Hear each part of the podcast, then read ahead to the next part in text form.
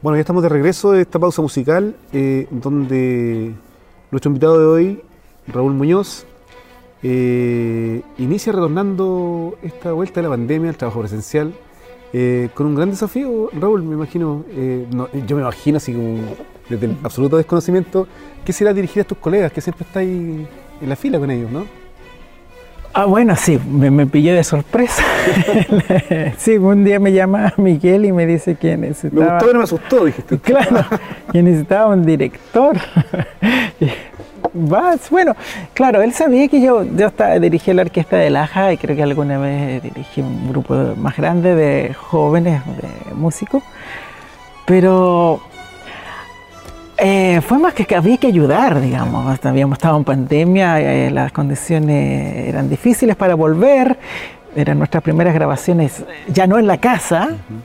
Y si dabas la oportunidad de ayudar, eh, fue más primero por eso. Dije, bueno, habrá que dirigir. ¿Y, qué pasa, ¿qué pasa cuando llevaste más, de un año con estas grabaciones que a todos los teníamos menos, más o menos complicados? Volver al teatro eh, y hacerlo en vivo como antes, con tus colegas, ¿hay, hay emociones? ¿Hay Claro, eh, sí, igual es como extraño. Eh, o igual es rico quedarse como en la casa, ¿no? Claro, no, sí, claro. Pero me, porque habíamos partido un poco antes de mm, tocando grupos más pequeños, no sé si recuerdas. Entonces, Claro, ver a mis colegas después de casi año y medio, solo verlos ahí en, la, en el computador, eh, wow, de nuevo estamos juntos, pero también tengo una sensación de que no hubiese pasado nada, como que fue ayer. Que claro, que nos vimos la semana pasada y ahora volvemos a algo muy extraño, digamos. Pero sí, contento y más con esto de la dirección. Eh, ¿Te agrada? Sí, sí, sí, me gusta harto. Claro, eh, bueno, igual nervioso el, el, eh, que te evalúen tus colegas, yo creo que es lo peor. es lo más complicado, eh, porque claro, los ves, ellos siempre están contigo y, y te ven en una faceta, pero llegar al, podio del director, que más o menos tiene un asunto como de jerarquía, entonces, claro, eh, hay que tomarlo con respeto y con respeto a los músicos. Es, una cosa que uno aprende en el atril, digamos. El, director lo que primero tiene que tener respeto a los músicos y que lo que va a hacer él es para ellos, va en función de lo que ellos necesiten, digamos. Pero también hay una... claro. yo, siempre pregunto, digo, pues porque siempre yo miro los ensayos, digo, como están ustedes ahí, y el director de repente los detiene, los corrige, o le hace una precisión. Esas cosas molestan o no? Eh, yo, me pongo en el lugar así como, uy. ¿no? Molesta, a ver. De verdad. Claro, aquí ya entrando ahí. Sí, sí, de aquí no sale. De aquí no, sale. no, a veces, bueno, no, eh, a veces, eh, claro, el, el director. Te condoreaste la nota, no sé. No, te, no es que, es que son, claro, no es tan, para mí no es tan importante. El, el director es, bueno, te, llega con un aura de respeto arriba y, y la orquesta, una orquesta respetuosa, entiende que él va a dar las instrucciones. Eh, y, y esta es una orquesta bien respetuosa en ese sentido. Eh, escucha, eh, lo obedece, está claro. Pero, ¿cuándo podría molestar? Cuando tú sientes que te corrigió, te hizo repetir, pero no sabes para qué, para qué se repitió. ese es un punto. Cuando la, la, orquesta tiene la sensación que repitió una parte y no sabe por qué la repitió.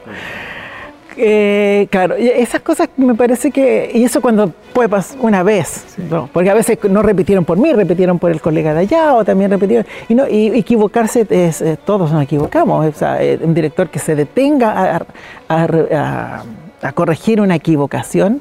Es una pérdida de tiempo. Una vez incluso escuché a un, director también en unas clases de dirección en Santiago que decía que como los gringos lo cuantifican todo en dinero, sabe, saben cuánto vale un minuto de ensayo de la orquesta. Entonces decía que tú no puedes votar plata porque en realidad parar por algo es estás votando plata en el fondo, porque claro, ellos hacen esos cálculos. Y claro, eh, hay que saber, o sea, no salió en ese momento, saldrá la otra. Claro, no, no, no, no puedes enredarte. Ahora, si no salió tres veces es porque algo pasa, digamos. Se entiende que los ensayos son para eso, digamos. Y son para eso. Además, eh, se establecen los pulsos, la, quién tiene que sonar más fuerte, quién tiene que sonar más despacio, ese tipo de, cosas. Claro, y, como eh, es distinto de que con un niño, ahí uno les enseña la parte, es otra cosa. Eh, Pero cuando ya una, orquesta adulta tiene sus mañas, me imagino, ¿no? Claro, claro. no, no, no, no, por supuesto, no. No, claro.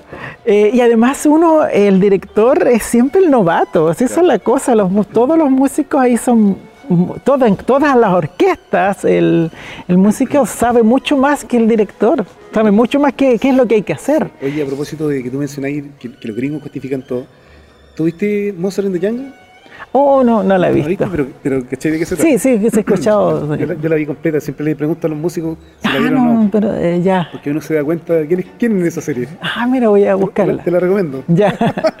bueno, bueno, pero volvamos, a, volvamos a, la, al inicio de esta, de esta vuelta de pandemia, donde, tú eh, hiciste estos ejercicios de, de, dirigir orquesta, primero con un grupo chico que, que fue en septiembre para claro. música chilena, eh, claro. Violeta eh, ¿cómo, ¿cómo, recibiste tú este, este proyecto? Eh, eh, porque además fue, fue, un, fue un, proyecto que, que, nos, que nos pidieron eh, en el marco del encuentro de gobernadores en, que se realizó en Teatro en, en septiembre.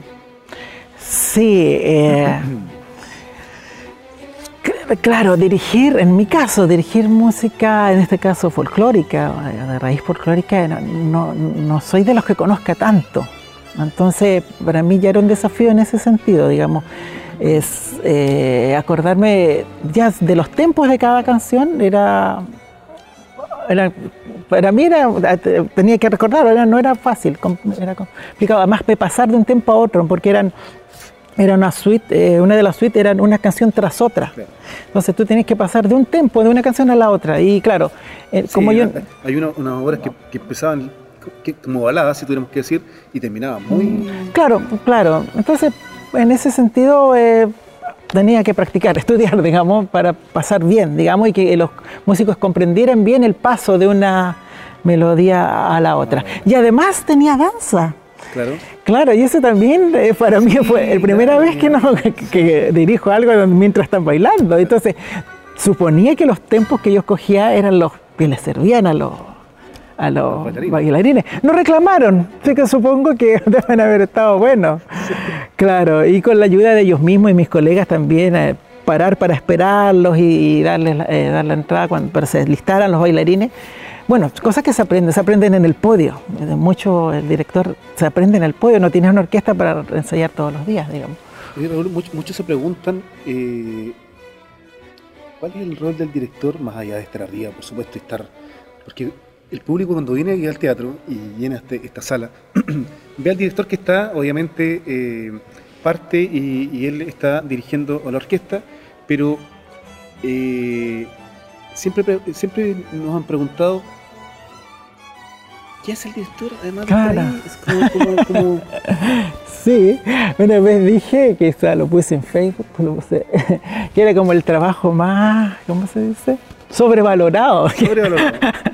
claro, porque a veces, claro, pero no, era casi, casi claro, en forma de chiste. Lo que estamos en los ensayos entendemos de que el director está en la semana previa fue donde hizo su pega. Claro, claro, en el, digamos, sí, hay, hay estilos de trabajar así, a veces la música es muy eh, moderna, digamos, eh, muy complicada, el, todo el trabajo se hace en el ensayo, en el concierto es como que uno da vuelta la llave, prende el interruptor y, pasa lo que tiene que pasar, ya, ya está, todo claro. Sí, mira, yo creo que el primer eh, eh, labor del director es la responsabilidad del concierto. Esa, yo creo que esa es, es la que más, eh, el, peso que de caer con la responsabilidad del concierto es lo mayor, digamos. Que en ese, en ese sentido no lo tiene nadie de la fila de la orquesta. Recaer sobre él eh, toda la, ejecución de la, del concierto. Bueno, y, las cosas ya más técnicas es del, del tempo, es muy, muy importante. yo creo que tiene que estar muy claro, muy claro, que todos lo, entiendan desde el, desde el comienzo. Y cuando hay un cambio de tiempo, eh, eh, rápidamente, ya en el segundo compás, ya tiene que haber quedado claro. Eso, hay un trabajo de, también como de ecualización, digamos, del instrumento que tiene que destacar más. orquestas muy entrenadas como la nuestra y otras hacen eso casi naturalmente. ¿eh? No, eh, saben cuando hay un, solista y, la, orquesta baja, pero a veces, a, veces, a veces las partituras exigen bajar más de lo que de lo que pueden creer ellos. Pueden bajar, pero todavía hay que bajar más. Por ejemplo, te doy un ejemplo. pero hay directores eh, eh, que, interrumpen más a la orquesta. Hay, hay directores que, bueno, el director tiene la partitura general. Claro. Entonces, sabe cuándo va entrando cada uno de los instrumentos y cuándo tienen un solo, qué sé yo. Y ahí es donde él va haciendo sus precisiones, porque finalmente cuando nosotros vemos el concierto, eh, eso ya está como... Está resuelto, resuelto Claro, sí. Por eso es importante eh, comentarlo. Eh, este programa llega a, un público que, no necesariamente es un público que viene quizás de la, la ópera o la sinfónica, sino que también es un público quizás desconoce estos detalles que tú, estás contándonos, porque claro, el público viene a ver el, eh, viene a ver el concierto y está el director ahí dirigiendo, pero, pero desconoce quizás todo ese trabajo de ensayo que se hizo previamente y que también hay un, eh, ensayo general. Claro, sí. Eh, incluso hay ensayos excepcionales. A veces hay directores que ensayan solo con la cuerda, primero, después con los vientos y después los juntan. Claro. Si, si, hay un solista, ensaya con el solista primero, antes de ensayar con la orquesta. Si hay cantante, ensaya con el piano y los cantantes. Y va, armando este rompecabezas, digamos.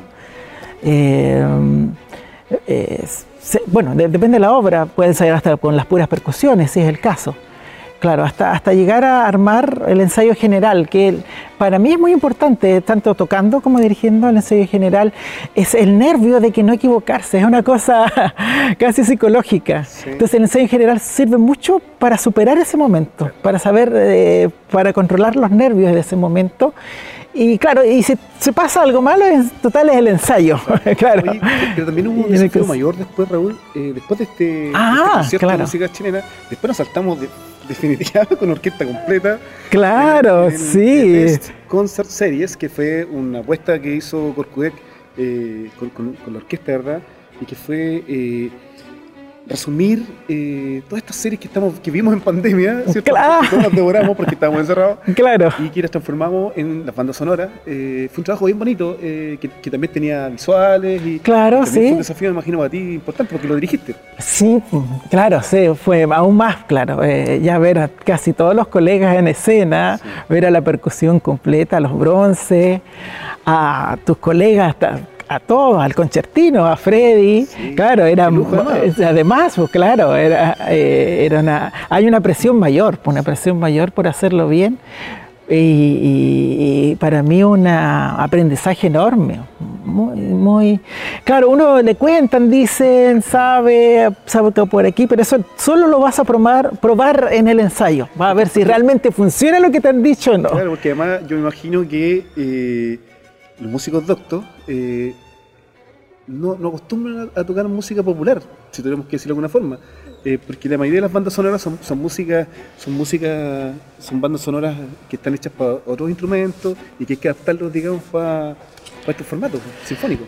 Ah, claro, un, poco por la, por la formación, eh, formación no sé, quizá en todas partes, pero en Chile por lo menos, eh, claro, la formación es, muy docta, muy, y la partitura y los compositores, claro. Eh, eh, pero por, lo menos mm, a mí y a mis compañeros siempre hemos sido bien abiertos a tocar otro tipo de música. Bueno, y esta orquesta que tiene esa versatilidad, que a mí me, me gusta mucho. Claro, un poco por el tamaño, un poco por lo por eh, donde está inscrita la orquesta en Chile, eh, aborda varios, varios repertorios, digamos. Sin duda, que este concierto hay que repetirlo. Ah, ojalá, pues. Ah. ojalá se pueda ah, repetir. Bueno, ¿Algunas de las series de ahí, de esa selección, la vi? Ah, sí, algunas sí, claro. Eh, bueno, Mandalorian lo vi. Ah, el House Car, que me gustó mucho. Buenísimo. Claro, creo que estoy leyendo el libro ahora. Ah, un libro anterior, la serie no está basada en el libro, pero más o menos.